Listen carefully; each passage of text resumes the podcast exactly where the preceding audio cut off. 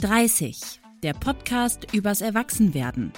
Mit Christina, Katrin und Claire. Drei Freundinnen, große Fragen, echte Gespräche. Hallo zusammen. Hallo. Hi. Na, wie geht's euch? Ich bin ein bisschen müde, muss ich ehrlich sagen. Ja. Ja. Ja. Aber ähm, schon in Ordnung. Wir haben ja heute auch ein easy Thema vor. Ja. Ein easy Thema. Ein bisschen Geld.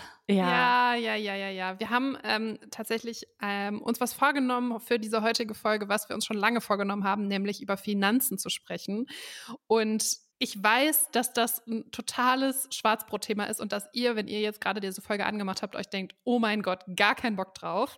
Aber ich verspreche, dass wir das irgendwie hinkriegen, dass wir uns vielleicht so ein bisschen dafür begeistern können, uns um dieses Thema zu kümmern, weil es ist ja jetzt ein neues Jahr und wir brauchen neue Vorsätze und wir können uns für dieses Jahr mal vornehmen, uns endlich um unsere Finanzen zu kümmern, jetzt wo wir in den 30ern sind oder Ende der 20er und auf die 30er zugehen. Denn wir auch, unter anderem, wir drei, haben festgestellt, wir wissen einfach zu wenig darüber, wie wir uns denn jetzt am besten mit 30 aufstellen. Also, wie viel müssen wir eigentlich sparen? Welche Fehler können passieren? Und wo sollte unser Geld eigentlich gerade so liegen? Was sollten wir damit machen? Und über all diese Fragen sprechen wir heute. Wir erzählen so ein bisschen von unseren Erfahrungen. Wir teilen Zahlen aus der Community. Und wir haben eine Expertin eingeladen, und zwar die Vorreiterin des Themas Finanzen für Frauen, Natascha Wegelin, die ihr vielleicht als Madame Moneypenny kennt. Und wir haben ihr Fragen geschickt und die hat sie uns beantwortet. Und das ist, glaube ich, nochmal ein sehr, sehr großer Mehrwert für diese Folge. So. Und ich möchte ganz kurz sagen, diese Folge steht offenbar unter einem sehr guten Stern, weswegen alle die zu Ende hören sollten, denn ähm, neben mir krabbelt gerade ein Marienkäfer, der es hier irgendwie im Winter reingeschafft hat. Also das ist ja wohl ein Zeichen. Oh, das oh. ist echt ein Zeichen. Ja. Okay. Absolut. Also Glückskäfer, Glückskäfer für die Finanzen, das ist klasse. Ähm, bevor wir jetzt starten und uns ähm, in diese harten Thematiken hier begeben, habe ich gedacht, äh, wir fangen vielleicht erstmal mit einer kleinen Introfrage an, die ihr auch hier ähm, als Zuhörerinnen gut beantworten könnt. Und zwar, welcher Finanztyp seid ihr eigentlich? Und ich habe vier Kategorien gemacht und bin gespannt, welcher ihr euch zuordnen würdet. Mhm. Kategorie mhm. 1, ich lese sie alle vor und dann könnt ihr danach sagen, okay? Ja. Mhm. Kategorie 1, der Sparfuchs. Kategorie 2, Angst, zu wenig Geld zu haben. Kategorie 3, Geld ist nur Papier. Und Kategorie 4, chronisch pleite. Ah. Gibt, es da auch Überschneidungen zwischen diesen Typen oder oh, muss man. Christina. okay, Claire, findest du es einfach? Dann fang du an. Ja, ich hatte dieselbe Frage im Kopf, weil so. ich schwank auch Alter. zwischen zweien.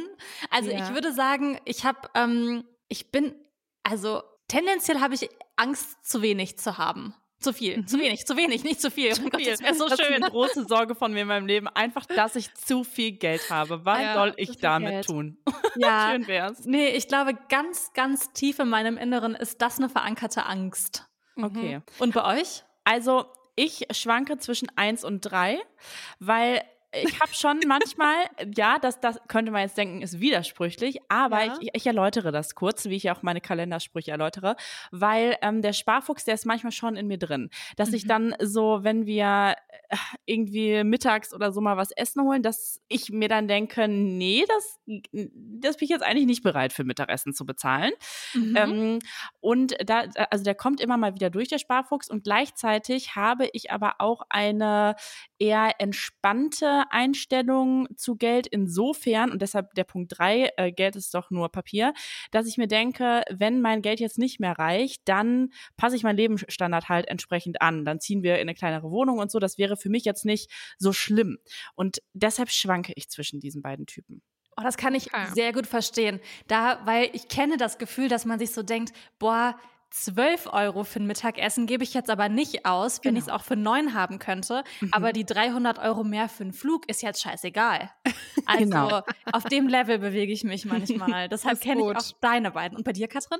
Also ihr seid so ein bisschen Team Girl Math, kann man auch sagen. Irrationales ja, Verhältnis zu Geld. Okay. Ich bin definitiv äh, Typ Angst, zu wenig Geld zu haben. Mhm. Ähm, also da kann ich mich sehr gut zuordnen. Ähm, also wirklich, ich habe so irrationale Ängste, was mein Konto angeht. Wenn ich so unter eine bestimmte Marke falle, dann denke ich so, scheiße, ich habe kein Geld mehr. Also wenn da nur noch so 500 Euro drauf sind, dann denke mhm. ich so, oh mein Gott, ich bin pleite. so. ähm, ich habe noch nie mein Konto überzogen. Es, also wirklich, ich bin, ich bin der absolute Angsthase, was Geld angeht. Krass. Ja, mhm. so krass hätte mir nicht. Hätte ich gar nicht. Also ich meine, ich kenne dich, deshalb weiß ich, dass das für dich ein Thema ist. Aber wenn man dich sonst so kennt, dann würde man das gar nicht unbedingt denken, weil du entscheidest ja Sachen sonst auch so sehr schnell, bist mhm. da sehr rational und äh, hältst dich mit, also bist eher so der Typ, nee, darüber mache ich jetzt, mir jetzt keine Gedanken. Ja, voll. Aber bei dem Thema ist das anders, okay. Ja, bei dem Thema, und das ist ganz lustig, weil zum Beispiel, ich bin halt, also würde ich jetzt wirklich von mir sagen, ich bin gar nicht geizig oder so. Ich bin eigentlich total auch, also ich würde auch sagen, großzügig. Also ich würde oh, auch immer so äh, jemanden einladen oder ähm, ein teureres Geschenk kaufen, wenn ich das cool finde oder so. Also ich bin gar nicht so ein Sparfuchs-Geizhalstyp, aber ich habe halt immer so im Kopf, okay, passt das noch? Und mhm. nur dann mache ich das auch. Mhm. Also ich bin schon sehr umsichtig mit Geld, so kann man es vielleicht sagen. Okay. Umsichtig, ja. Ja. Ähm, wie ist das denn bei euch? Wer kümmert sich bei euch ums Geld? Also gibt es jemanden, der euch zum Beispiel hilft oder macht ihr das alles alleine? Wie seid ihr da aufgestellt? Mm, also ich mache das alles alleine. Ich ähm, bin jetzt ja auch nicht in einer Beziehung, von daher gibt es jetzt auch nicht diese Option, dass irgendwie sich ein Partner mit mir darum kümmern würde. Ja, aber, aber so deine, deine Mama vielleicht oder nee, Freunde oder sowas. Nee, nee, nee ich mache das schon alleine. Also ja, mhm. war aber auch immer so, also auch in meinen Beziehungen früher war das mhm. immer mein Thema. Ja. Also ich, äh, das ist wirklich ein Thema für mich, vor dem ich extrem viel Respekt habe mhm. und deshalb auch Angst habe, wenn ich selber was recherchiert habe, ob das stimmt. Mhm. Deshalb bin ich so der Typ, dass ich immer eher noch zu Beratern laufe. Und ah, ich habe von, ja, ja, ja. Also Mittlerweile ist das ein bisschen weniger, aber zum Beispiel auch am Anfang ähm, meines Joblebens, da hatte ich auch einen Berater, der mit dem ich so ganz viele Pläne gemacht habe, auch Altersvorsorge und Co. Ähm, und fühle mich damit auch total gut. Also natürlich ist das immer so eine Sache und es gibt bestimmt auch Shady-Berater, aber ähm, meine Mama hat mich da auch eng begleitet, weil die ist auch so voll in dem Thema drin und ähm, da hatte ich also immer Hilfe. Ich habe mich da schon selber drum gekümmert. Ich war auch immer in diese Prozesse involviert. Also es ist jetzt nicht so, dass jemand über mein Geld bestimmt und ich weiß da gar nichts drüber, aber dass ich einfach immer so eine große Wissens Basis brauche und mir da selber nicht so ganz vertraue, wenn nur ich das recherchiere. Aber mittlerweile so in unserem, ähm, ich bin ja auch in einer Beziehung, ist es eher so, dass wir zusammen entscheiden, was wir mit Geld machen, wofür wir Geld ausgeben, wie viel Geld wir sparen wollen. Aber dass so das, das Anlegen zum Beispiel, also so auch technisch, was ist der beste ETF und Co., das macht Moritz. Also damit mhm. habe ich eher wenig zu tun, aber wir besprechen schon zusammen, welchen ETF nehmen wir und so. Aber er recherchiert das alles, er brieft mich und dann äh, entscheiden wir zusammen. Mhm. Okay. Wie ist das bei euch, Katrin? also Oh, ich bin ein bisschen, ich bin ein bisschen so ein Frauenklischee bei diesem Thema. Weil, also ich, ich finde dieses Thema so langweilig, ne? Sich mit, mit so ETFs, ich, ja, wenn ich mich da einlesen muss, ich finde das so schrecklich langweilig. Und ich muss sagen, äh, mein Mann, der ist halt so, der findet das halt richtig interessant. Also der macht mhm. das in seiner Freizeit als Hobby. Mhm. sich in so Sachen einzulesen. Und das ist natürlich ein Traumszenario, weil der kann mir einfach sagen, ähm, was so wichtig ist und ähm, mir da so Hilfestellung geben. Deswegen würde ich sagen, er ist schon so verantwortlich für unsere Finanzen als Paar. Und ich habe aber ähm, natürlich auch, also wir haben quasi ein Drei-Kontenmodell Mhm. Und ich bin für meine, also ich habe auch quasi eigenes Geld, was ich selber anlege, aber da hilft er mir halt auch, in was irgendwie, was irgendwie sinnvoll wäre und wo mal rein man investieren könnte und so. Er ist dein ähm, Berater. Ähm, er ist quasi mein Berater. Der ja. kostenlose Berater. Ja, das ist nicht so weit voneinander weg. Ja, ja. nee. Mhm. Schön, vielleicht kann ich den auch mal buchen. Ja, ehrlich gesagt würde ich dir das empfehlen, weil das ist ein sehr guter Service. Toll. Kostenlos vielleicht. Ja, das wäre gut. Ähm, gut, also Finanzen ähm, haben wir geklärt, ist irgendwie so ein bisschen so ein Thema, womit man sich nicht so leicht tut. Und Finanzen hat ja auch so zwei Aspekte. Also es gibt ja einmal Finanzthema, so was ist kurzfristig, also kurzfristig im Sinne von in den nächsten fünf Jahren, gibt es irgendwas, worauf wir sparen wollen, gibt es irgendwas, womit wir uns ak akut beschäftigen sozusagen. Ähm, und langfristig sparen, sowas wie Altersvorsorge. Das, mhm. äh, das Wort, das über uns allen schwebt wie eine dunkle Wolke. Ähm, deswegen würde ich sagen, wir sprechen erstmal über Punkt 1. das ist so ein bisschen einfacher. Ähm, Gibt es irgendwas, worauf ihr gerade spart?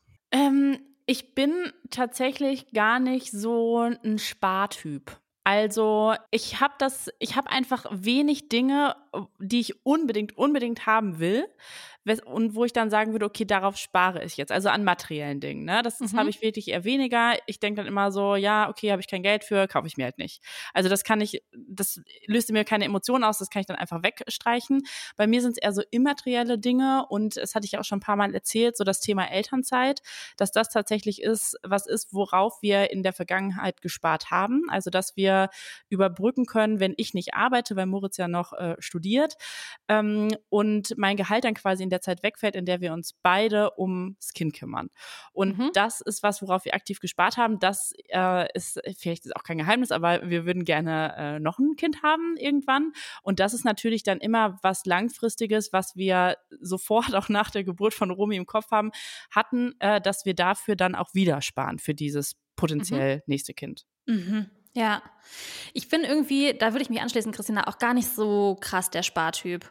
Also ich habe irgendwie gedacht, so, ich gebe eigentlich jeden Monat ziemlich gleich viel Geld aus mhm. und ähm, ich lege auch immer gleich viel Geld jeden Monat zurück, aber mir wird es auch niemals in den Sinn kommen, von dem Geld mir jetzt noch irgendwelche anderen Luxussachen zu kaufen, mhm. weil äh, es gibt dann irgendwelche großen Sachen, da denke ich mir so, ach ja, wäre schon cool, wenn ich mir die kaufen könnte, aber kann ich nicht, weil dafür habe ich kein Geld, aber deshalb spare ich auch darauf nicht. Also es ist mhm. dann gar nicht so in meinem, in meinem Kopf drin. Die einzige Sache, die ich mache, ist so, weil ich halt immer regelmäßig Geld zurücklege jeden Monat, ähm, dann habe ich halt natürlich ein Konto, auf dem ist Geld angespart und aber nicht für irgendeinen bestimmten Grund, sondern für mich ist das eher dann so, dass dass ich daran gehe, wenn ich zum Beispiel auf Reisen gehe. Ja. Das ist was, wo ich so aktiv Geld für auch wirklich ausgebe und dann auch so sage, okay, ich gönne mir jetzt irgendwie den Flug, wo ich nicht sechsmal umsteigen muss, sondern ich gönne mir jetzt den Direktflug dahin und dann bin ich zum Beispiel auch bereit, keine Ahnung, 200 Euro mehr auszuzahlen und das mache ich dann ähm, mit diesem gesparten Geld. Ja, ja, das kann ich total verstehen. Das ähm, mache ich auch. Also wenn wir legen auch jeden Monat was zur Seite und äh, ich sehe das auch gar nicht so in meinen Konten, dass dieses Geld dann irgendwo ist. Und aber ja. wenn ich das dann in Situationen brauche, dann ist das eher der Urlaub, weil ich mir dann denke, ach cool, dann hat man jetzt schon mal dieses Puffer und dann äh, kann ich das irgendwie davon nehmen. Und daran kann ich ja dann auch ablesen, wie äh, üppig sozusagen kann der Urlaub werden. Ich meine, wir machen ihr wisst es alle sehr überschaubar immer auf der gleichen Insel auf Formentera rumlaufen. Da ist es alles sehr abgesteckt, aber auch da kann man natürlich äh, zwei, dreimal mehr essen gehen oder halt nicht. Ne? Ja, das, voll. Hast du denn was, Katrin, worauf du so konkret sparst? Mm. Also tatsächlich auch auf die Elternzeit. Ähm, wir legen auch dafür gerade Geld zurück, um das einfach überbrücken zu können, dass wir eben auch beide eine Pause machen können bei der Arbeit und so und das trotzdem alles reicht. In der Vergangenheit habe ich aber zum Beispiel auch viel auf so Reisen gespart. Also ich ja. habe zum Beispiel nach dem Studium habe ich eine lange Reise gemacht und dann habe ich dafür wirklich aktiv jeden Monat Geld zurückgelegt auf ein anderes Konto, um dann einen bestimmten Betrag zu erreichen, den ich für diese Reise brauche. Da hatte ich auch ein ganz konkretes Sparziel, was ich sozusagen erreichen muss, damit ich die Reise machen kann. Ah, krass. Das hatte ich irgendwie noch nie. Aber tatsächlich, wenn ich jetzt so darüber nachdenke, dann ist es irgendwie ja auch Reisen bei mir, aber ich habe auch schon ganz klar im Kopf, dass Teile von dem, was ich jeden Monat zurücklege, wirklich sparen für mein Alter ist. Also auch mhm. wenn das tatsächlich so dieses ähm, unsexy Thema ist, aber das ist bei, mich, bei mir ganz, ganz präsent im Kopf. Ähm, mhm. Und ich habe zum Beispiel so, äh, ich habe zum Beispiel so ein Auto, was relativ schrottig ist, aber es fährt und es würde mir niemals in den Sinn kommen, jetzt auf ein neues Auto zu sparen, das besser ist, sondern ich würde das Geld immer lieber für mein Alter dann zurücklegen oder um ja. eine geile Reise zu machen. Ja. Mhm. ja, das stimmt. Das fällt mir jetzt gerade auch an. Dieses Konto, worauf dann jeden Monat was eingeht, das ist dann am Ende auch das, was man oder was wir benutzen, um das zum Beispiel auch wieder in irgendeiner Form für Altersvorsorge anzulegen, zu verwenden, mhm. wie auch immer. Ja.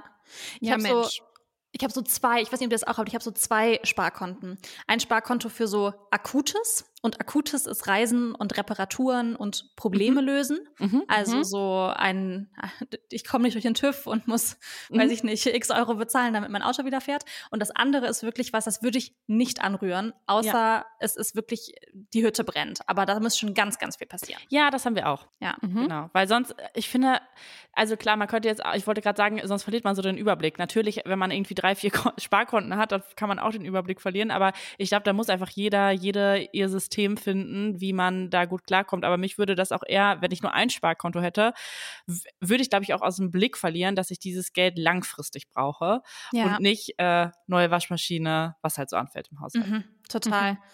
Ich habe auch, ähm, vielleicht noch einen, einen letzten Punkt dazu, ich habe auch immer auf wirklich auf einem Sparkonto, also auf einem Konto, wo ich direkt drankomme, ähm, auch immer Geld, mit dem ich drei Monate auf jeden Fall leben könnte, wenn ich keinen einzigen Cent mehr verdienen würde. Mhm. Ja. Mhm. Das und das ist jetzt nicht in ETFs angelegt, weil das Geld für mein Alter ist in ETFs angelegt und nicht auf meinem Sparkonto. Das könnte ich halt jetzt morgen hier Cash mir holen.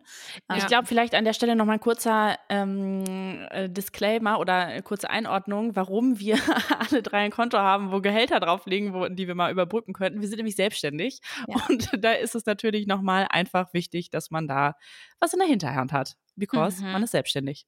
Yes. Ähm, also ihr habt mir eine Brücke gebaut, die hätte ich mir nicht selber schöner bauen können. ähm, denn tatsächlich haben wir, habe ich genau über dieses Thema auch mit Natascha geredet, über die Frage jetzt so mit 30, wie viel Geld sollte ich denn da so angespart haben?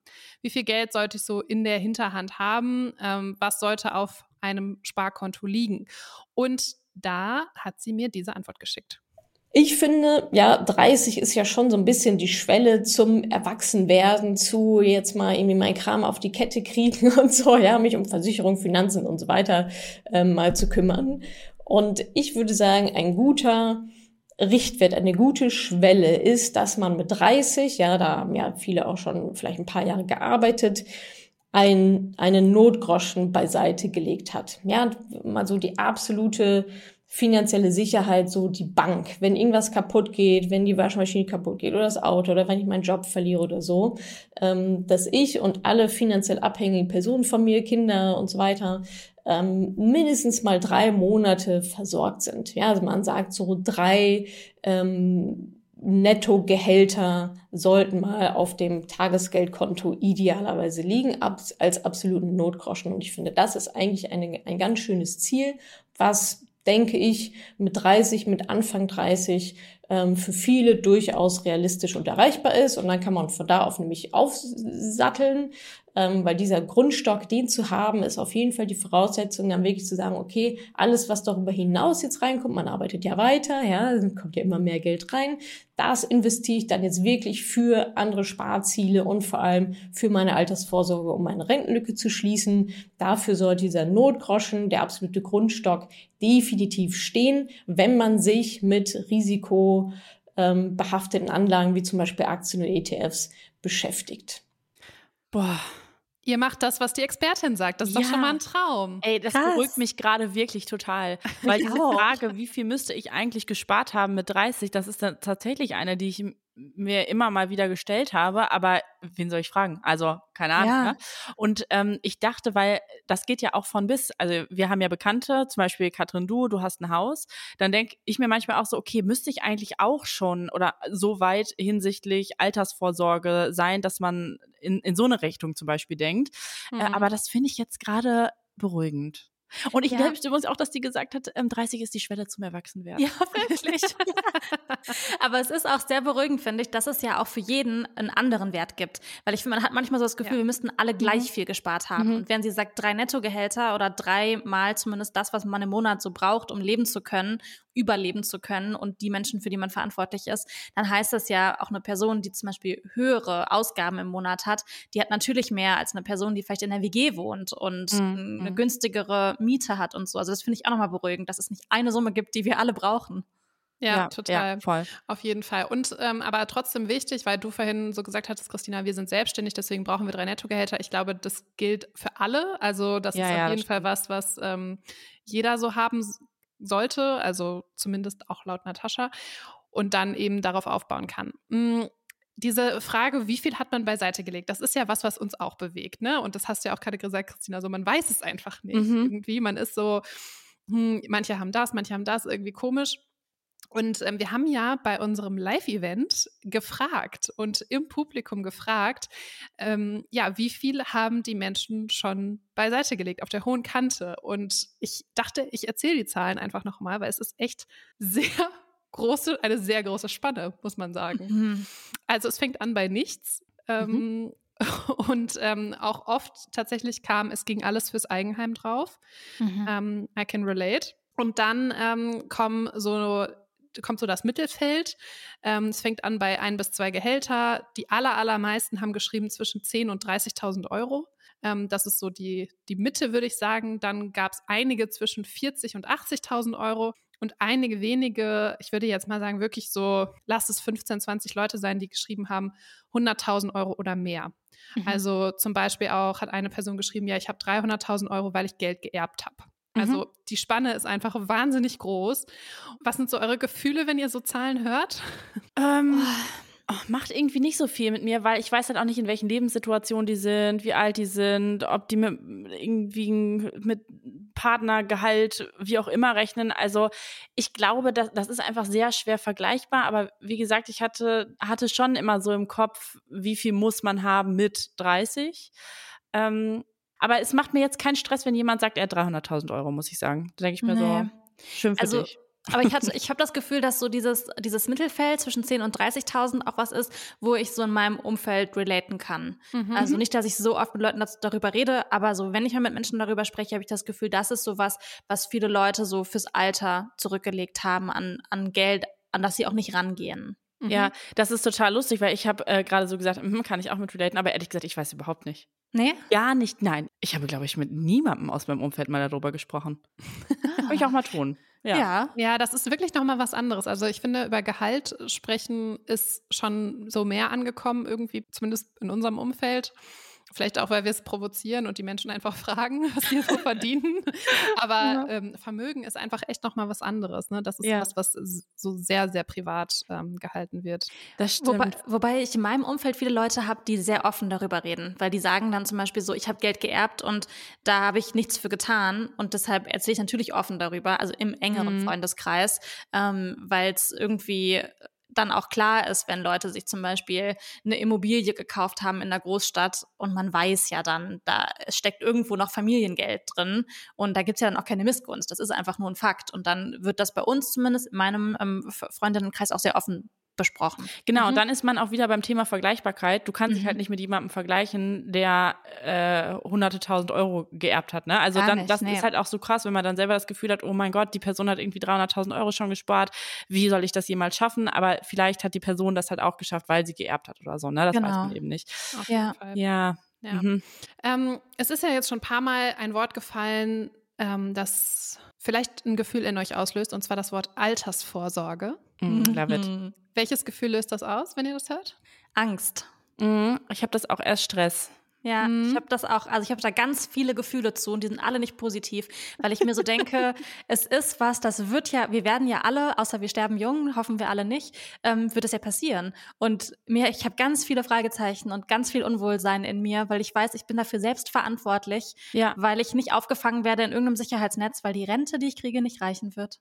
Ja. ja, genau. Und das finde ich ist auch, also Altersvorsorge, klar, äh, ist es so ein total unsexy Wort. Und ich habe auch so, es ist jetzt nicht das Thema Nummer eins, was ich gerne abends nach der Arbeit auf der Couch noch machen würde in meiner Freizeit. Aber ähm, es sind eher wirklich so die Sorgen, die überwiegen, weil das mhm. ja auch medial sehr präsent ist. Wie ist das irgendwie? Also äh, Rente, von der gesetzlichen Rente wird man nicht leben können. Ähm, und gleichzeitig, also ist das bei mir halt persönlich so, dass ich relativ wenig Wissen darüber auch so durch Schule, durch Studium und Co. mitbekommen habe. Und natürlich ist es meine Pflicht, mich darüber zu informieren. Aber es ist schon, finde ich krass, so diese Eigenverantwortung, die man in dem Bereich hat, empfinde ich manchmal als so krass hoch, wenn man mhm. selber überhaupt keinen Bezug zu solchen Themen hat. Oder? Mhm. Versteht ihr? Also wenn Absolut. man jetzt irgendwie was mit ja. Finanzen studiert und generell so ein Typ dafür ist, dann würde einem das ja vielleicht leichter fallen. Aber ich finde, das ist echt ein hartes Thema, wenn man sich das komplett alleine erarbeiten muss. Auf jeden Fall. Oh, ja, ich finde auch, also es ist echt krass, es löst halt so dieses krasse, ungute Gefühl aus und Trotzdem habe ich auch persönlich so wenig Bock damit, mich zu beschäftigen, ja. weil ich auch so viel Angst habe, was falsch zu machen und das irgendwie auch so unglaublich komplex finde. Und deswegen habe ich Natascha einfach mal gefragt, was ist denn der häufigste Fehler beim Thema Geld sparen? Und die Antwort ähm, wird uns wahrscheinlich nicht so glücklich machen, aber wir hören es uns trotzdem an. Okay. Der häufigste Fehler beim Thema Geldsparen und Altersvorsorge ist, keinen Plan zu haben. Ja, das ist so ein bisschen Planlosigkeit, Aktionismus. Äh, da habe ich jetzt ein Plakat gesehen und da gibt's jetzt so eine App und die lade ich mir jetzt runter und äh, dann investiere ich halt mal in irgendwie was, so als ob so Spielgeld wäre oder so. Ähm, und das birgt einfach sehr, sehr große Risiken. Vor allem, also das, das größte Risiko sozusagen ist auch mit das Schlimmste, weil man es nicht wieder rückgängig machen kann. Und das ist es, die Zahlen nicht zu kennen. Du investierst 50 Euro in meinetwegen einen ETF-Sparplan pro Monat und denkst, es reicht. Und dann bist du 67 und sitzt da und denkst so, hm, Mist, hätte ich doch vielleicht mal nachgerechnet, anstatt einfach nur so, ja, 50 Euro ist halt das, was ich habe und dann mache ich das jetzt mal. Ähm, weil dann sitzt du nicht mit 67 und merkst halt, dass die Kohle vorne und hinten nicht reicht. Für niemanden, für niemanden reichen 50 Euro im Monat. Auch nicht 25 Euro. Mit 100 ist wahrscheinlich auch schon knapp, ja. Ähm, kommt ein bisschen drauf an, was da noch so an Vermögen gibt, was so die Vorarbeit ist. Aber für niemanden reichen für die Altersvorsorge 25 Euro pro Monat. Damit kann man anfangen. Man muss aber wissen, wo man sich hinsteigern muss, damit es am Ende des Tages rauskommt. Also zusammengefasst, der größte Fehler, den ich sehe, ist, dass die Menschen sich nicht genug Gedanken machen, dass sie nicht das Wissen haben, ähm, was es nun mal einfach braucht beim Thema Geldanlage, um das vernünftig, nachhaltig und sicher aufzusetzen. Der Anfangspunkt ist nicht irgendeine App, der Anfangspunkt ist auch nicht irgendein ETF, welchen ich da aussuche. Das ist bei uns im Programm ist die, ist die Auswahl des ETFs Schritt 7 von 7. So, und nicht Schritt 1 von 7. Und Schritt 7 von 7 bedeutet, da kommen noch sechs sehr, sehr wichtige davor. So, und die Schritte musst du einfach gehen, wenn du es vernünftig machen willst das finde ich so krass und das fasst das einfach so perfekt zusammen. Also auch wie ich fühle, ne? Das, weil als ich aus der Schule rausgegangen bin im Studium, da war es ja immer so, leg mal zur Seite, was du kannst, das ist schon mal gut. Ja. Und auf diesem Stand, Kenntnisstand, war ich halt vor lange. Ne? Leg einfach mhm. das zur Seite, was du kannst. Toll, wenn es mal mehr ist, irgendwie auch mal ein paar hundert Euro. Aber ähm, dieser weitere Schritt, ne, dass man das jetzt wirklich mit einer Altersvorsorge verknüpft, das ist halt finde ich echt so eine krasse ähm, Wissenslücke, wie sie ja auch sagt, und so eine Verantwortung, die bei jedem Einzelnen liegt, die aber auch so total schwer zu erfüllen ist. Gott sei Dank, und das muss man ja wirklich sagen, gibt es mittlerweile Natascha und viele andere tolle Frauen und andere Anbieter und Männer, die das im Internet einfach auch sehr gut erklären. Also mhm. durch Social Media haben wir ja mittlerweile einen ganz anderen Zugang oder haben sehr viele Menschen, die breite Masse hat einen ganz anderen Zugang zu solchen Themen, als das früher war, wo man immer dachte, okay, ich muss zu einem Bankberater gehen, um mir das erklären zu lassen. Ne? Und darüber bin ich auch viel mehr mit diesem Thema konfrontiert, als ich das wäre, hätte ich Social Media nicht, weil dann würde, also so passiert es mir ja, dass ich in meinem Feed gespült kriege, kümmere dich um deine Altersvorsorge. Und wo hätte ich denn früher Berührungspunkte damit gehabt? Ja. Beim Bankberater. Das ist echt so, ne? Ich habe auch, als ich das das erste Mal so präsent hatte, das Thema, das ist jetzt so, das war 2018, vor fünf Jahren, da habe ich auch so ganz klassisch angefangen, ne? Und mir so, weil ich genau diese Fragen hatte, mhm. habe ich mir so ein Buch gekauft, das von Natascha tatsächlich, und habe mhm. das gelesen, habe mir die, alle Podcast-Folgen angehört und habe dann angefangen, auf so ganz vielen Internetseiten und bei YouTube mir Sachen anzugucken und mir zu überlegen, wie geht das eigentlich? Weil es ist einfach ja. auch Arbeit. Ich habe mir so Wochenenden dafür so ähm, wie so einen Job geblockt, so in meinem Kalender. Workshop. Ja, wirklich so bei mir selbst. Und dann war ich so, heute beschäftigst du dich fünf Stunden damit, was du in was investierst und wann und wie viel du brauchst so, aber es ist so, und ich bin immer noch nicht an dem Punkt, dass ich sage, ich habe es komplett verstanden. Mhm. Ja, voll. Ich finde auch, das ist so krass, dass man selber so die Verantwortung dafür trägt und das aber, das halt einem auch keiner abnehmen kann. Ja. Weil Natascha zum Beispiel auch sagt, so, boah, ein Bankberater ist ehrlich gesagt keine gute Alternative, weil du musst halt Wissen haben, um überhaupt zu wissen, in was du deine Kohle steckst. Ja. Auch, also auch wenn dir jemand anders dann am Ende das Geld anlegt, ähm, musst du ja wissen, was du da tust. Ne? Und das ist halt so krass wichtig und oh, gleichzeitig irgendwie so. anstrengend genau. und, und herausfordernd. Ja, und sie hat ja auch gesagt, so, dass wo du es anlegst, ist der eine Punkt, aber zu wissen, wie viel man überhaupt braucht, das ist der andere. Und das ja. ist auch tatsächlich was, was wir ich glaube, vor zwei Jahren gemacht haben. Also wie gesagt, Moritz ist ja voll der Zahlenmensch, der liebt Excel, der, ähm, der kann viele Dinge, die ich einfach auch nicht kann. So klar mhm. könnte ich mir die beibringen, aber warum sollte ich nicht Moritz als Wissensquelle äh, nutzen? Geht ja auch um unser gemeinsames Geld. Und da hat er auch mal eine Aufstellung gemacht äh, mit so einer crazy Excel-Tabelle, die er dann sich auch erarbeitet hat mit den einschlägigen ähm, Anbietern, Wissensanbietern, die es in dem Bereich gibt, wie viel Geld wir brauchen, wenn wir in Rente sind pro Monat.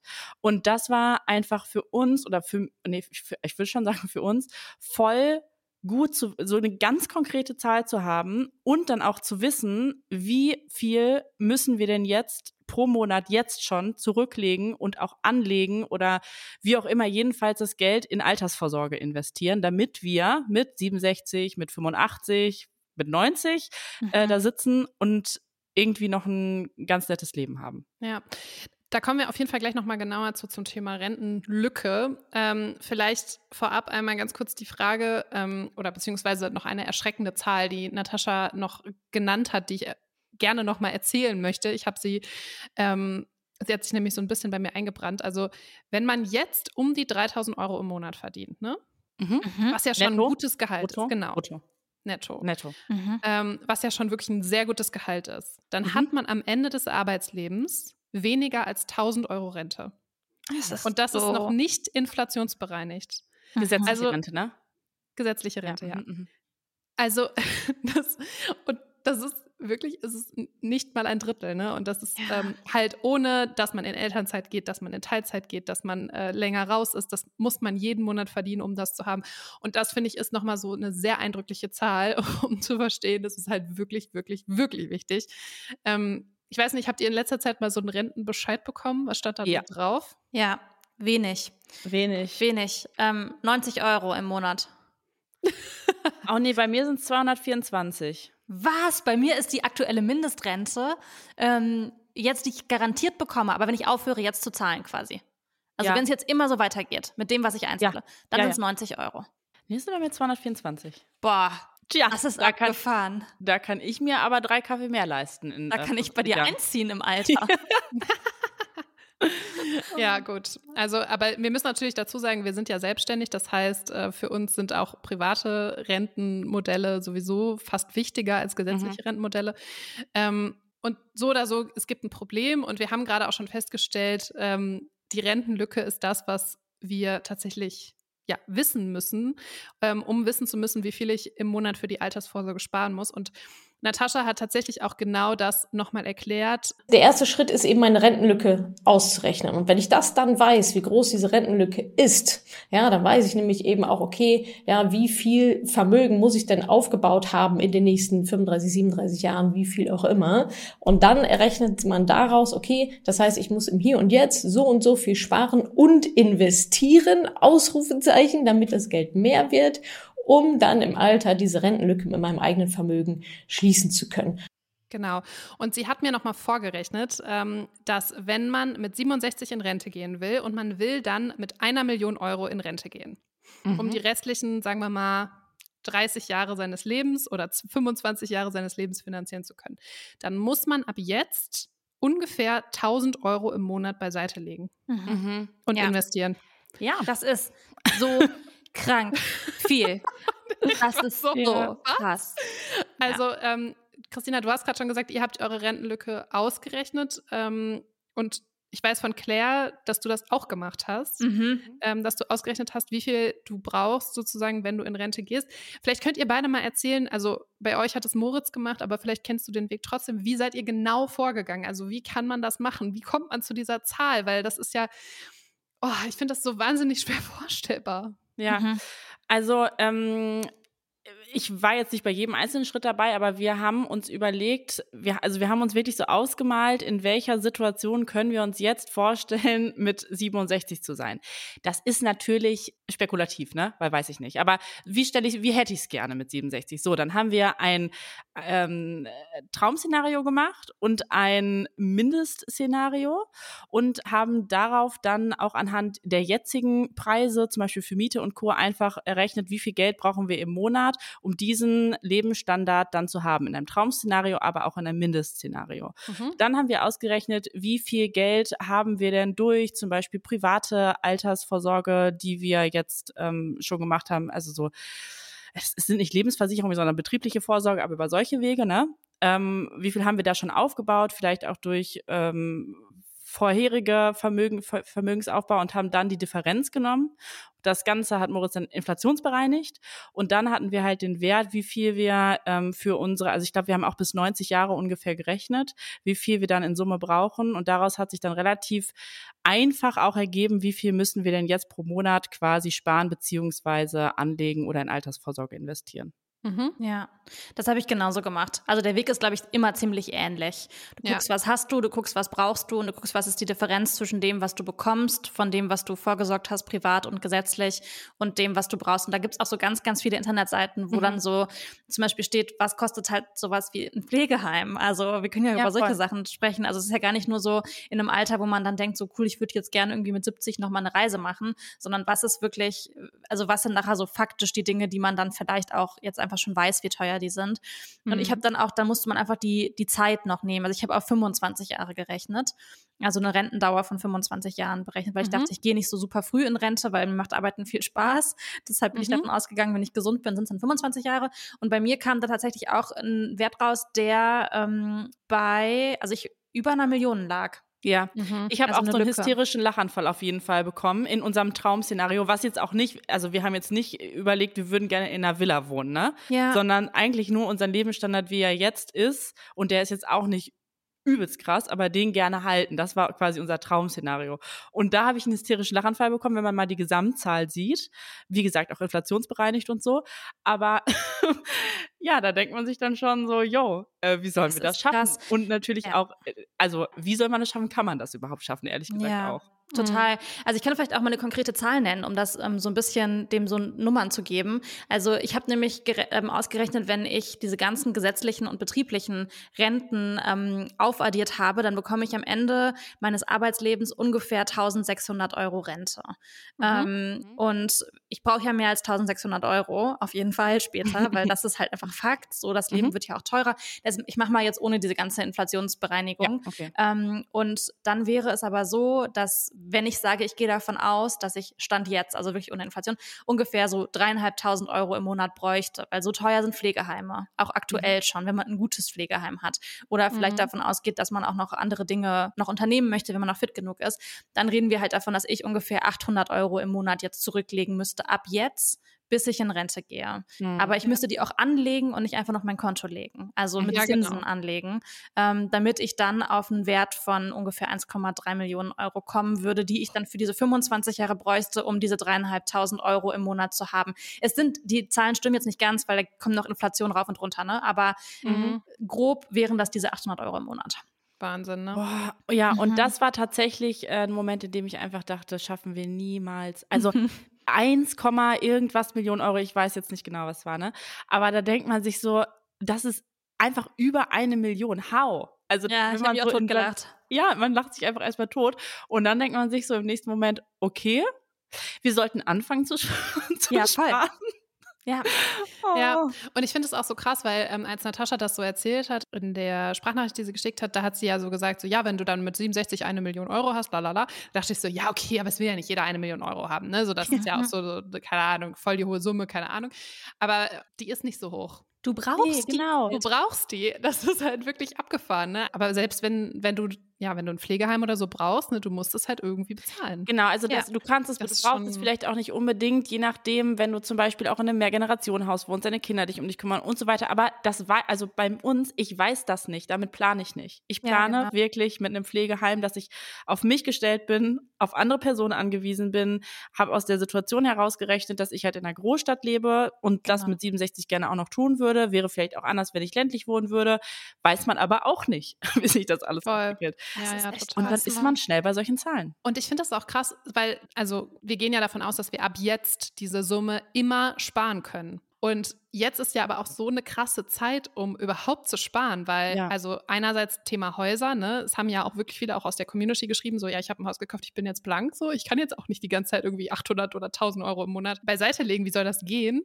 Ähm, aber natürlich auch das ganz große Thema Kinder, ne, man arbeitet weniger, man hat höhere Kosten nochmal, ne, und also das ist ja auch so, dass das ist jetzt diese Phase, um jetzt zu sparen, ist halt irgendwie abgefahren, dass man ja das tun soll. Und wenn man jetzt halt nicht so viel spart, dann heißt das ja, dass man im Laufe des Lebens noch mehr sparen muss. Also dann sind es ja irgendwann 1500 Euro im Monat oder 2000 im Monat. Ja, ja, und wie soll man 2000 Euro im Monat sparen? Also, I don't know. Ja, also wobei Haus ist ja auch schon eine Geldanlage fürs Alter. Ne? Also wenn du dann, mhm. bei uns ist zum ja. Beispiel ja auch die Miete mit einberechnet und wenn alles gut läuft und man, man sein Haus dann auch irgendwann abbezahlt hat, dann ist das ja auch ein großer Batzen, der dann erstmal wegfällt. Ne? Aber ähm, ich finde auch so, also das ist bei uns ja auch total so, seitdem wir auch irgendwie Romi haben. Und natürlich gibt es auch staatliche Leistungen und gerade am Anfang habe ich das Gefühl, wenn man jetzt auch so ein bisschen, da kommt ein kleiner Sparfuchs raus, er vielleicht auch auf dem Flohmarkt Sachen kauft, dass das jetzt auch keine horrenden Summen sind, die man, ein Kind kostet. Das wird natürlich, je älter das Kind wird, auch anders, so, das ist mir auch bewusst. Aber dass es jetzt natürlich so im Moment schon nicht möglich ist, 1000 Euro im Monat wegzulegen. Nee, ja, auch keine 800 Euro. Und also, ich frage mich aber wirklich, wann kommt man denn mal an den Punkt, dass das möglich ja, ist? Ja, das, das frage ich mich auch. Und das ist halt so, so krass. Und äh, nochmal zum Thema Haus. Ne? Also klar, wenn man es irgendwann abbezahlt hat, ja, aber die Kosten hören ja nicht auf. Also ein Haus kostet ja trotzdem auch die ganze Zeit Geld. Ne? Du musst ja trotzdem Gebühren bezahlen, Steuern bezahlen. Also es ist ja nicht so, als wäre dann ein Haus for free oder da drin zu leben for free. Ne? Und also ja, es ist schon irgendwo auch eine Anlage, aber es ist vor allem für viele auch erstmal Schulden. Also ja, aber schon halt auch Sicherheit, ne? Also zu wissen, man kann das in einem Alter zum Beispiel auch verkaufen. Klar weiß mhm. man nicht, mhm. wie viel es dann noch wert ist, aber so. Ob man Käufer findet, ne? Genau. Weil wenn du jetzt zum Beispiel, wenn du jetzt gerade ein Haus hast und du willst das verkaufen und es ist eine Hochzinsphase und keiner zahlt dir halt den Preis, den du eigentlich brauchst, so, das ist halt auch, also es ist schon auch jetzt nicht gesetzt, dass man dann auf einmal ganz viel Geld hat, was einen absichert, ne? Ja, aber zumindest mehr, als wenn man kein Haus hat. Das, glaube ich, kann man fest, ja. feststellen feststellen. Und ich finde das krasse aber auch so, man denkt sich halt, ja, ich kann natürlich so viel es geht sparen jeden Monat, aber auch hat man da Bock drauf, weil jetzt ist man jung, jetzt kann man geile Sachen machen, jetzt will ich mit meinen Freunden essen gehen, so, das ist schon auch in meinem Kopf, dann denke ich mir so, ja, und was ist denn, wenn ich mit 60 sterbe und dann habe ich jetzt umsonst gespart? Also ich ja. weiß, das sollte man nicht genau, so. Es ist halt voll, es ist auch keine Frage mehr des Wollens leider, ne? Ja, Sondern genau. wenn du dich darauf committest, ich möchte dieses Sparziel erreichen. Ich möchte im Monat, wenn ich äh, 68 bin und in Rente gehe, das haben, dann muss ich das jetzt halt machen. Voll. Und klar bedeutet das dann leider, dass man jetzt im Alltag, wo man vielleicht noch ähm, flexibler ist, äh, Reisen macht, whatever, wofür man gerne Geld ausgeben will, dass das dann manchmal nicht geht. Und ich finde, das ist dann halt, aber ich, also mir geht das so, seitdem ich weiß, wie viel ich brauche, mache ich Ausgaben auch nicht mehr so willkürlich, mhm. sondern habe, äh, wäge viel krasser ab. Brauche ich das jetzt wirklich? Und es wäre jetzt nice to have. Und ich bin ja auch ein Mensch, der total gerne im Moment lebt. Ne? Also ich mir fällt das auch schwer dann zu sagen, will ich nicht. Aber seitdem ich das wirklich weiß, dass es irgendwie, dass ich es eigentlich muss, dass ich eigentlich dieses Geld sparen muss, fällt es mir manchmal schon leichter, Nein zu sagen. Auch wenn ich natürlich weiterhin auch Geld ausgebe, weil ich denke, nee, das finde ich aber jetzt toll. Und ähm, wie du sagst, Claire, vielleicht lebe ich ja auch gar nicht bis zum Rentenalter. Mhm. Ja, ja, das ist ein großer Zwiespalt. Ja, ja Und ähm, was wir auch nicht vergessen dürfen, ist ja auch, für ganz viele ist Sparen ja auch gar nicht möglich.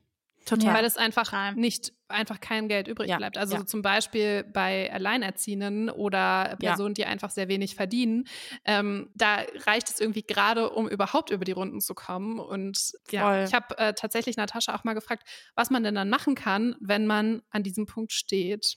Es gibt nur diese zwei Stellschrauben die Einnahmenseite zu optimieren und die Ausgabenseite zu optimieren, so dass dann am Ende, was eben als Sparsumme ähm, unterm Strich dann steht, um das halt zu maximieren. Und wenn ich sage, aktuell habe ich Einnahmen von ähm, 1000 Euro und ich gebe aber auch genau 1000 Euro aus pro Monat und vielleicht schon ein bisschen mehr und da ist nichts mehr zu sparen, kann man, glaube ich, bei ganz, ganz vielen nochmal ein bisschen challengen. Dann bleibt mir ja nur, ja, dann habe ich die Ausgaben ja schon optimiert, hier ist kein Spielraum mehr, dann bleibt mir nur die Einnahmen zu erhöhen. Und natürlich schlagen da viele die Hände über Kopf und sagen, ja, wie viele Jobs soll ich denn noch annehmen? Ja, ähm, das ist dann ja sozusagen eine, eine unlösbares eine, eine Sackgasse sozusagen an der Stelle. Wenn, wenn an beiden Stellschrauben nichts zu machen ist, ähm, dann ist die Situation dann leider so, wie sie ist. Also was ich da trotzdem immer noch empfehlen kann, ist in den Austausch zu gehen,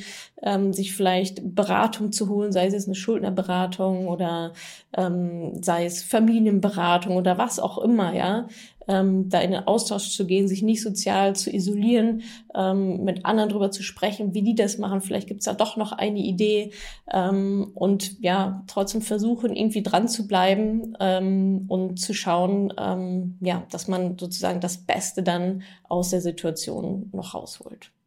Das ist keine so richtig befriedigende Antwort. Ähm, ich habe allerdings auch nicht mit einer gerechnet, weil was soll man machen? Ne? Also wenn man, wenn am Ende irgendwie kein Geld übrig bleibt ähm, und man auch nicht noch mehr arbeiten kann, also dann, mhm. dann hat man einfach keine Option.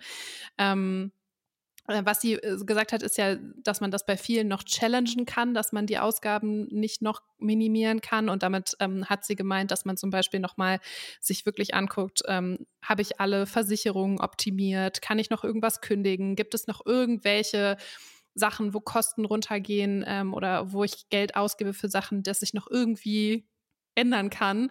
Ähm, aber ja, wenn man das alles gemacht hat und am Ende an dem Punkt ist, dass man sagt, nee, boah, ehrlich gesagt, ich weiß nicht, wie ich noch weniger mm. Geld mhm. ausgeben soll, dann mm. ist es halt irgendwie so, ne? Ja, ja voll. Werbung. Leute, ich freue mich so sehr, wenn dieses Jahr endlich wieder nach vor mir geht. Ich bin nämlich so ready für Urlaub und will einfach nur in die Sonne, an den Strand, Eis essen und einfach nichts tun. Ich bin schon auch ein bisschen neidisch, dass es für dich nach vor mir geht. Ich weiß noch, wie ich das erste Mal mit dir da war und ich liebe das ja sowieso. Also neue Länder, neue Kulturen und neue Sprachen zu entdecken. Ich würde aber sagen, dass gerade bei Sprachen noch wirklich Luft nach oben ist bei mir.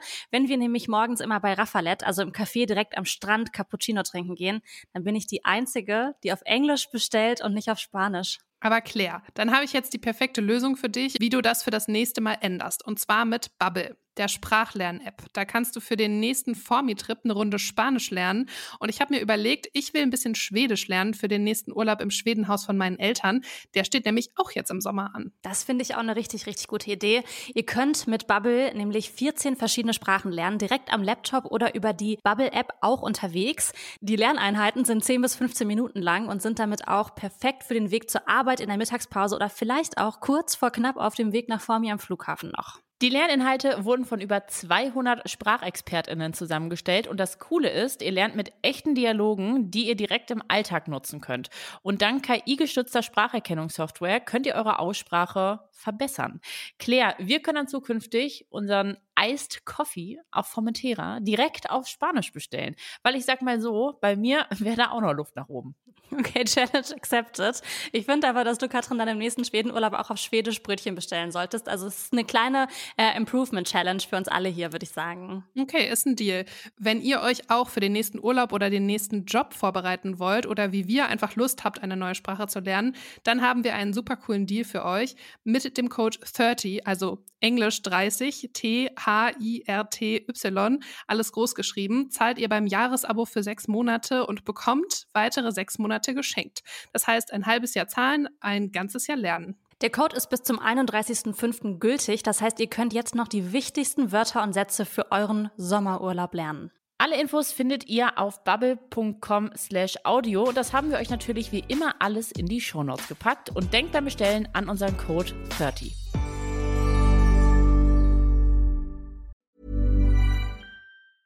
Small details are big surfaces. Tight corners or odd shapes.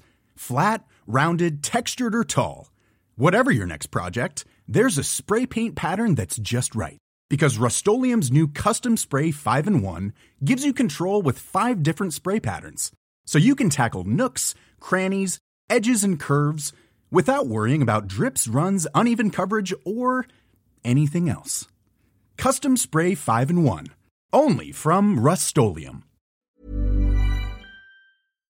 Und ich glaube auch, dass ganz viele Menschen, also ich, äh, ich weiß das so arg, weil ich auch aufgewachsen bin, natürlich mit einer Mama und zwei, ähm, zwei Schwestern und mit einer alleinerziehenden Mama, die von Sozialhilfe gelebt hat. Ähm, ich weiß sehr genau, was das bedeutet, wenn man nicht sparen kann und wenn man mhm. vor allem auch, ähm, wenn man spart, nicht auf das Alter spart, sondern man spart auf eine Winterjacke. Und man mhm. spart darauf, dass deine Kinder irgendwie Schuhe haben im Winter und nicht mit ihren zu kleinen Turnschuhen rumlaufen. Deshalb finde ich das voll wichtig, dass wir auch über das Große sprechen, aber halt auch nicht mhm. vergessen, dass es Menschen gibt, die wirklich auch im Kleinen wirklich wirklich finanzielle Sorgen haben. Ja, ja absolut. Klar, das ist nochmal ein ganz anderes Szenario. Ja. Wie ist das denn bei deiner Mama, Claire? Weil, ähm, also, das ist ja jetzt auch schon ein bisschen länger her, dass mhm. ihr sozusagen Kinder wart. Ähm, und du hast jetzt gerade schon erzählt, wie die Situation damals war. Hat sich für deine Mutter denn dann noch was geändert und konnte sie sozusagen dieses Thema Altersvorsorge noch anderweitig angehen? Mhm. Also ähm, das, es gab so zwei Sachen, die meine Mama gemacht hat und ich habe mit ihr im Vorfeld darüber gesprochen, weil ich das selber auch gar nicht so genau wusste ähm, in den ganzen Dimensionen. Aber ich habe sie auch gefragt, wie viel Geld konntest du zurücklegen damals? Das ist jetzt so 20 Jahre ungefähr her, also als ich so mhm kurz vor zehn war. Und mhm. ähm, dann hat meine Mama gesagt tatsächlich, dass sie pro Kind pro Monat, das klingt jetzt so absurd wenig, aber dass sie pro Kind pro Monat fünf Euro gespart hat. Mhm. Ähm, und das ist so eine Summe, das hat mir so richtig mein Herz wehgetan, weil ich mhm. habe so gedacht, boah, ey, fünf Euro gespart, ey, wie leichtfertig ich irgendwie mir einen Coffee to go hole für 4,50 Euro. Also klar sind irgendwie fünf Euro jetzt nicht mehr das, was die mhm. früher waren, aber die hat fünf Euro pro Person gespart, damit wir auf Klassenfahrt fahren konnten, also pro Monat ähm, und hat 25 Euro pro Monat gezahlt für so die Zukunft ihrer Kinder. Ähm, mhm. Und das war dann sowas wie, wenn wir zum Studium ausziehen wollen oder wenn wir ein Auto brauchen oder so. Und da kam es dann am Ende schon dabei rum, dass ich, glaube ich, am Ende hatte sie, glaube ich, 4000 Euro für mich, ähm, weil es auch angelegt war und irgendwie 5000 für meine kleine Schwester. Also das waren dann so das Startgeld für die Kinder, aber da geht es auch nicht um ihr Alter. Und mhm. tatsächlich ähm, hat meine Mama auch gesagt, so wenn sie über Sparen gesprochen hat, so wir hatten halt natürlich nur Klamotten von Aldi. Ähm, und meine Mama hat zum Beispiel auch gesagt, so sie hatte keine Hausratversicherung, weil das war zu teuer. Und ja. das ist so dieses Thema Optimieren, wo ist noch Optimierungsbedarf. So Mama hat so erzählt, sie hat Zeitungen zum Beispiel nur am Wochenende gekauft und nicht unter der Woche, hat also auch alle Abos gekündigt und so. Hm, hat, also ich erinnere mich heute daran mit so einem guten Rückblick, dass wir zum Beispiel immer Pfannkuchen und Eintöpfe gegessen haben. Aber Mama meinte halt so, das war das günstigste Essen. Und Klar. Eier, Mehl und Milch haben einfach nicht so viel gekostet wie was anderes. Wir haben auch fast nie Fleisch gegessen, weil das halt zu teuer war. Also man kann da, glaube ich, schon sehr, sehr viel optimieren. Ich finde dieses Wort optimieren, das ist halt mhm. in dem mhm. Zusammenhang ja auch, finde ich, fast, fast falsch, ne? Weil das mhm. ist ja, also klar, ich verstehe schon, warum das Optimieren heißt, wenn man dann Kosten spart, aber da sind wir ja jetzt an einem Level angekommen, hm, wo das Voll. Äh, dramatisch auch ist, ne? Ja, total. Also wirklich, wo es dann auch so, wo ich, wo ich dann auch verstehe, dass jemand, der in so einer Situation auch heute noch ist, sich so denkt, lass mich in Ruhe mit deinen 800 Euro im Monat klären. Ja, ja, total. So, ja, weil das einfach, da geht's halt darum, habe ich genug Essen, ne? Ja. Ähm, auf dem Level redet man halt. Aber was dann tatsächlich passiert ist und deshalb, das ist so so sehr zynisch, weil meine Mama hat mittlerweile zwei Wohnungen, ähm, die ihre Altersvorsorge sind. Also in einer lebt sie und die andere vermietet sie. Und tatsächlich aber ist es so, dass meine Mama auch ganz ehrlich gesagt hat, wenn mein Papa nicht gestorben wäre und sie keine Lebensversicherung bekommen hätte, hätte sie nicht das Grundkapital gehabt, um sich die Wohnung zu kaufen. Mhm. Ähm, und das ist irgendwie auch was, was sehr unbefriedigend ist, weil ich wünschte, ich könnte jetzt eine schönere Geschichte erzählen, außer dass das mhm. irgendwie dazu geführt hat. Ähm, was sie aber auch gesagt hat, ist so, dass äh, sie 50.000 Euro damals bekommen hat aus dieser Lebensversicherung und sie hat 3.000 Euro davon genommen, um Dinge zu reparieren und um einmal mit uns in Urlaub zu fahren. Und ähm, die restlichen 47.000 Euro hat sie angelegt. Und davon mhm. konnte sie dann die Wohnung kaufen. Und sie hat halt gesagt, dass der Impuls, auf einmal Geld zu haben und alles Geld auszugeben, ist das, wo sie widerstehen musste und wo sie sagen musste, mhm. so, nee, ich muss jetzt ganz, ganz vorsichtig haushalten mit dem, was ich habe, weil ich habe hier äh, aus dieser traurigen Situation irgendwie ein Geschenk bekommen, was das ermöglicht, dass ich abgesichert bin und vielleicht sogar meine Kinder irgendwann. Ja, krass. Also ich habe un so unglaublichen Respekt vor deiner Mutter. Wirklich. Mhm, ich auch. Also ich, ich denke das jedes Mal, wenn wir über diese Themen sprechen, weil boah, was für eine Löwin, dass sie das so durchgeboxt hat einfach. Ähm, Aber wie viel Wahnsinn. einem jetzt auch erst klar wird, ne? was du auch ja. gerade meintest, Claire, dass du sagst, ich habe da nie so genau nachgefragt, weil jetzt halt erst dieses Thema bei einem selber ja äh, so aufkommt und man Total. sich jetzt schon denkt, in einer Situation, in der es dir viel besser geht finanziell als deiner Mutter in dem Alter, die damals ja. schon in dem Alter auf jeden Fall zwei Kinder hatte, vielleicht auch schon drei. Drei, ja. Ähm, drei Kinder, genau. Äh, einfach mal das als Anlass nehmen zu fragen, ne? Oder dass man auch hinterfragt, okay, wie hat wie hat das denn überhaupt bei meiner Mama geklappt? Also ja, das total. ist schon, das ist schon krass. Aber ich finde es auch krass, dass sie, ähm, also das es spricht ja auch so krass für ihre Weitsicht, dass sie in dem Moment schon entschieden hat, das ist jetzt die Situation oder die Chance, um mich sozusagen long-term abzusichern. Das ist ja auch ein Weitblick, den man auch erstmal haben muss. Ne? Also das ist ja, ich glaube, wenn man so in so einer vor allem auch emotional unfassbar anstrengenden Situation so, so Geld vor sich hat, dass man dann auch so eine bewusste Entscheidung trifft, ist ja auch nicht selbstverständlich. Ja, total. Und ich glaube, das ist wieder, wenn man einen Bogen schlägt zu deiner allerersten Frage, zum Beispiel das, weshalb mhm. ich so eine ganz tiefe finanzielle Urangst habe. Weil ich halt so weiß, wie es ist, wenn man halt kein Geld hat, um sich Winterschuhe oder Winterschuhe gekauft zu bekommen. Oder wenn man halt nur Geld hat, zwei Gerichte zu kochen. Und ich weiß, dass ich nicht an dem Punkt bin und wahrscheinlich auch nie an den Punkt kommen werde. Und ich glaube, ich gebe mein Geld auch sehr entspannt aus. Aber mit dem Wissen bin ich so, boah, krass, da, es ist kein Sicherheitsnetz da. Und mhm. ich will niemals wieder in dieser Situation oder ich will niemals in der Situation sein, in der ich als Kind war. Ähm, und auch nie wieder, dass meine Mutter jemals in dieser Situation sein muss. Deshalb habe ich auch so ein krasses Verantwortungsgefühl meiner Mutter zum Beispiel gegenüber. Mhm. Ja. Verstehe ich. Okay. Kommen wir da mal kurz jetzt wieder weg. Kurze Deepness hier noch. ja. Ähm, also, wir haben jetzt auf jeden Fall eines gelernt. Wir müssen uns irgendwie einen Plan machen. Ja. Das ist, glaube ich, schon mal ein Fazit, was wir äh, ziehen können. Ähm, das heißt, im besten Fall sparen und investieren, wenn wir können. Aber jetzt ist ja auch die Frage, wie machen wir das denn jetzt ganz genau? Also ganz konkret. Was heißt das jetzt? Liegt das Geld auf dem Girokonto, auf dem Tagesgeldkonto? Wo ist euer Geld, wenn ich das mal so fragen darf? Mhm. Wo ist deins, Christel? Ähm, verteilt. Und das, das habe ich tatsächlich sehr früh gelernt. Verteile dieses Geld. Und also wie gesagt, wir haben so verschiedene Wege, über die wir Altersvorsorge betreiben. Ich habe zum Beispiel eine ähm, halb betrieblich, halb private Rentenversicherung, will ich es jetzt mal nennen. Das ist halt noch so aus der äh, Journalistenzeit entstanden, selbstständige Journalistenzeit. Ähm, das funktioniert so ein bisschen wie eine Lebensversicherung. Dann ähm, haben wir aber auch jetzt vor zwei Jahren, als wir diesen ganzen, quasi unsere Rentenlücke berechnet haben, haben wir das Geld, was wir bis zu diesem Zeitpunkt gespart haben. Und ich habe auch in der, so als ich angefangen habe zu arbeiten, ähm, habe ich einiges sparen können, weil ich einfach in einer kleinen Wohnung gewohnt habe und im Herzen eigentlich noch so Studentin war, aber halt auch schon Geld verdient habe. Und dieses Ersparte, auch das, was Moritz zum Beispiel hatte, das haben wir genommen und in ein ETF angelegt, mit dem wir uns auch so sehr lange auseinandergesetzt haben, der für uns wichtige Kriterien erfüllt hat ähm, und viele ähm, ausgeschlossen hat quasi dann auch. Und das ist wirklich was, wo das da eigentlich 40 Jahre liegen soll. Also was mindestens 15 Jahre da liegt und wenn es 40 da liegt, dann ist es äh, total gut.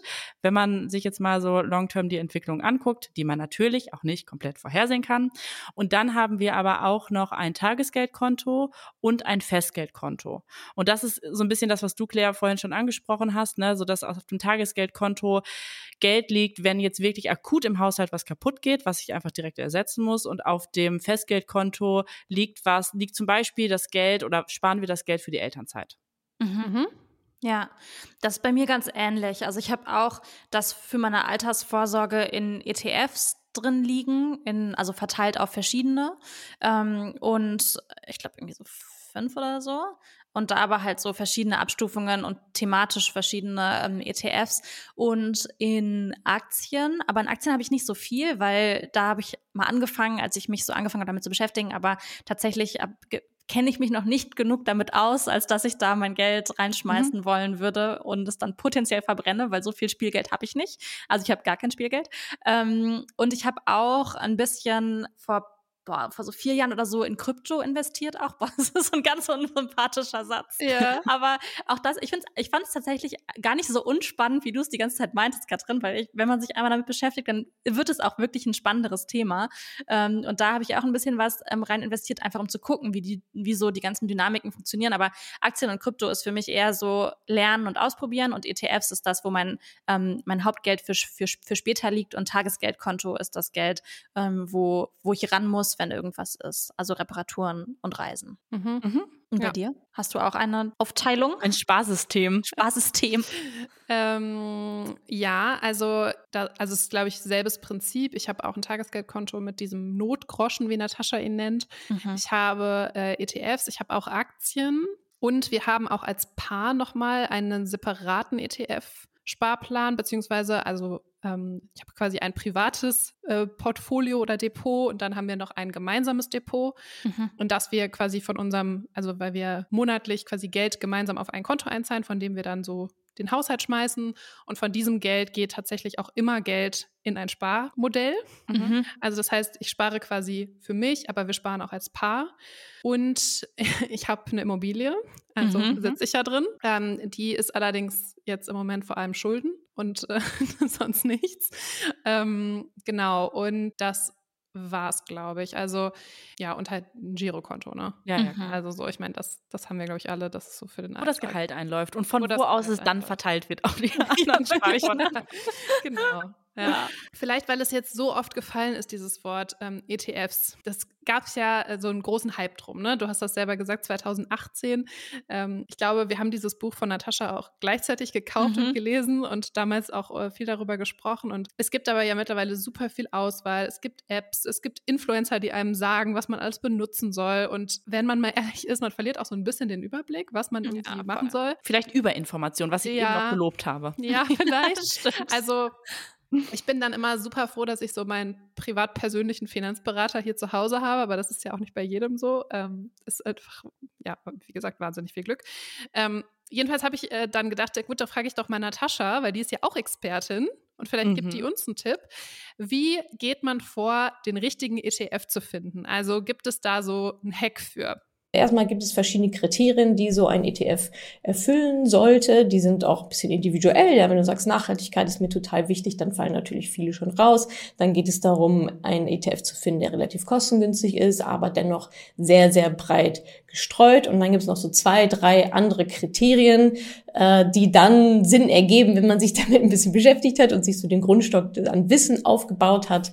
Ähm, und das wäre auch mein Appell an der Stelle. Es geht nicht darum, den richtigen ETF zu finden. Es geht darum, eine Strategie aufzubauen. Es geht darum, die Rentenlücke auszurechnen. Es geht vor allem darum, Fehler zu vermeiden, zu wissen, was man auf gar keinen Fall tun sollte. Zum Beispiel in einer Krise, ja, zum Beispiel in einer Hochphase, zum Beispiel, wenn irgendeine Wirtschaftszeitung XY irgendwas schreibt. Ähm, darum geht es, ja. Also der ETF an sich, was hinten rauspurzelt, ist eigentlich nicht so das super kritische, sondern das ist eine ganz logische Konsequenz der Vorarbeit, die ich halt leiste, eben genau mit den Schritten, die ich gerade genannt habe. Okay. Bisschen unbefriedigend die Antwort. Ah. Ich dachte, wir kriegen jetzt so eine Checkliste äh, mit so drei Punkten, aber wenn ich ehrlich bin und nochmal darüber nachdenke, was wir jetzt so in der letzten Stunde besprochen haben, dann macht das auch total Sinn, ja, was ihr voll. sagt. Voll. Also ich glaube, das ist tatsächlich so, also wenn ihr ein Learning hier heute mitnehmt, die ihr zuhört, dann ist es, man muss sich damit beschäftigen und man muss sich einfach da rein denken und reinlesen. Und es hilft nicht, wenn wir jetzt einfach random 25 Euro im Monat in irgendeinen ETF stecken, von dem wir nicht wissen, was eigentlich dabei rumkommt, sondern es muss ein Plan sein. Und ich finde mhm. es schon auch ein bisschen empowering, seine Finanzen selbst im Griff zu haben. Also ja, ich, ich finde es nicht alles nur schlimm. Ich finde, sobald man nee. sich einmal damit beschäftigt hat und man ist so, oh mein Gott, ich habe für den Moment alles getan, was ich tun kann mit dem Geld, was ich vielleicht habe, um es zurückzulegen, ist das doch ein hammergutes Gefühl, weil man sich danach auch erstmal eine Weile nicht mehr damit beschäftigen muss. Total. Und ich sag euch was, ich hatte letztens so ein krasses Erlebnis, weil also ich bin auch ehrlich gesagt nicht so gut darin, das jetzt so im Blick zu behalten. Also so mhm. diese ähm, dieses Depot. Ähm, aber letztens habe ich da mal reingeguckt und dann habe ich so gesehen, dass ich, äh, also da sieht man ja immer so, ähm, wie viel man quasi reingesteckt hat und wie viel das Depot dann wert ist. Mhm. Und die Differenz waren 2000 Euro. Also Ach, ich habe quasi 2000 Euro verdient. Ja.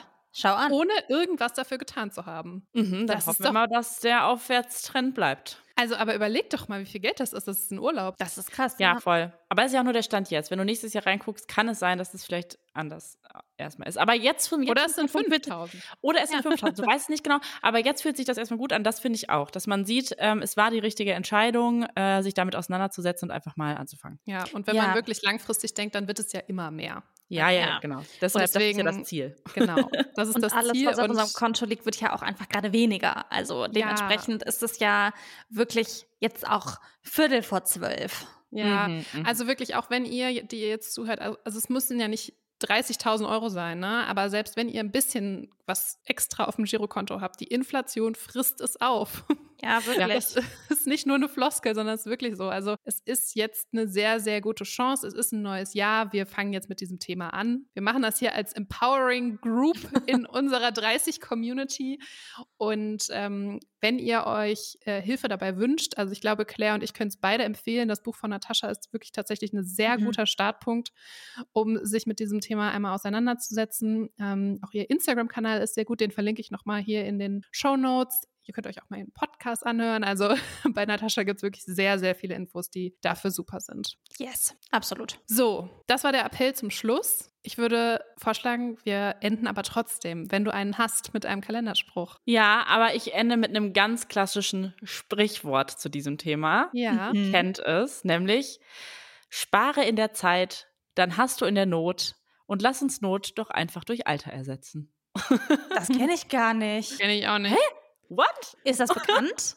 ja, ich, also das, das wurde mir immer gepredigt. Kannst du bitte nochmal sagen? Ja, spare in der Zeit, dann hast du in der Not. Spare. Das habe ich noch nie in meinem Leben nie gehört. gehört. Wow, okay, dann habe ich euch jetzt ja richtig Wissen beschert hier. Ja, ich, ich hätte gedacht, du sagst, äh, Geld wächst nicht auf Bäumen oder sowas. Ach so, nee, nee, leider nicht. Ah. Aber nee, spare in der Zeit, dann hast du in der Not, slash im Alter. Alles klar. Finde ich gut, neu gelernt. Vielen Dank. Schön. Sehr gerne. Dann, was Ab ist euer Gefühl? Ähm, ja, irgendwie, also das Geldthema bleibt einfach eins, wo ich immer so eine Restunsicherheit habe. Aber ich bin auch froh, dass wir es jetzt nochmal besprochen haben. Und ähm, jetzt auch nach dem, was Natascha gesagt hat, finde ich, hat man so ein bisschen auch einen konkreteren Plan, beziehungsweise ich ein gutes Gefühl, dass ich mich in den letzten Jahren zusammen mit Moritz da einfach dran gemacht habe und ähm, langfristig weiß, in welche Richtung es gehen sollte. Inwiefern das jetzt gerade realistisch ist zu sparen, steht auf einem anderen Blatt, aber ich weiß auf jeden Fall, was ich theoretisch machen müsste. Ja, gut. Ich bin auch sehr empowered von der Folge. Ich gucke jetzt gleich mal kurz in mein Depot und ja, dann fange ich an zu lachen oder zu weinen. Bin ich noch unsicher. Aber ja. gucken, ob schon eine Million Euro da ist. Oh, zumindest bin ich auf jeden Fall motiviert, mich jetzt auch nochmal damit zu beschäftigen, obwohl ich es ja schon getan habe, aber noch mehr tiefer. Ja, ja, ja. Danke, Katrin. Gerne. Dann würde ich sagen, wir starten in diesen Tag oder beenden ihn oder was auch immer ihr gerade tut, ähm, wenn ihr diese Folge hört und hören uns nächste Woche wieder. Bis dahin. Tschüss. Yeah. Ciao.